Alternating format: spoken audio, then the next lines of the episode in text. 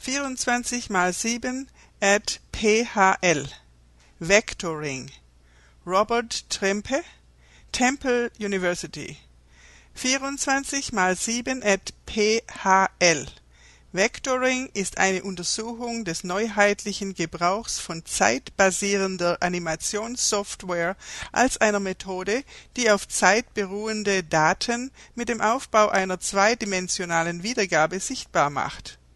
Behandelt als Experiment, das den Grundregeln der Klickfotografie folgt, wird die angesammelte Information von sieben Tagen das Abholen und Hinbringen von Reisenden in einem internationalen Flughafen verzögert und zusammengesetzt.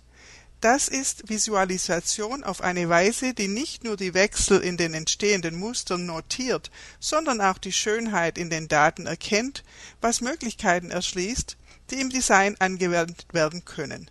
Außerdem mit der zweiten 24 x 7 PHL-Serie versucht Vectoring die speziellen Konditionen der Bewegung durch Interaktion mit der bestehenden Architektur verständlich zu machen.